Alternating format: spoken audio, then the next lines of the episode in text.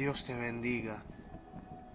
Si alguna vez nos hemos encontrado en la situación de ignorar los mandamientos del Señor o de silenciar la voz del Espíritu Santo de Dios, probablemente nos encontremos en la misma situación que atravesó Jonás.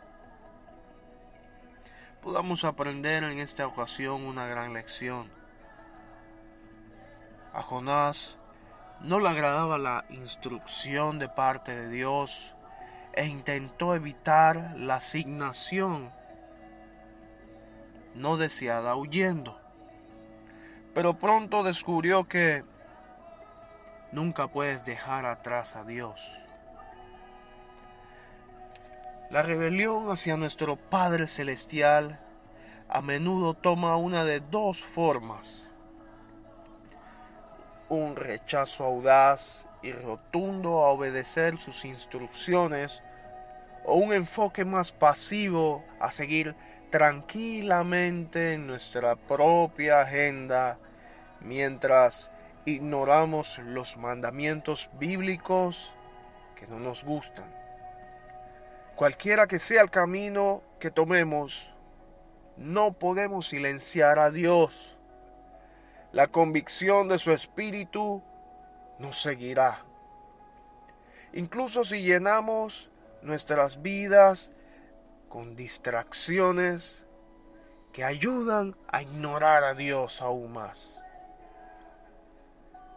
Debemos entender que Dios está dispuesto a perseguirnos.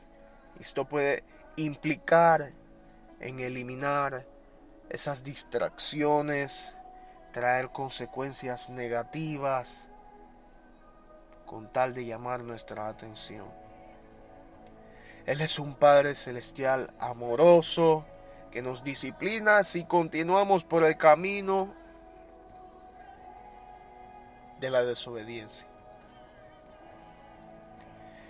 El Señor siempre está con nosotros.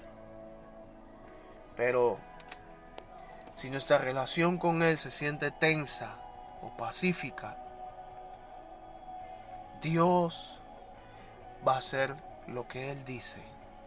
Usemos el ejemplo de Jonás como estímulo para obedecer con prontitud en lugar de perder el tiempo huyendo y sufriendo las consecuencias. Que Dios te bendiga en este hermoso día.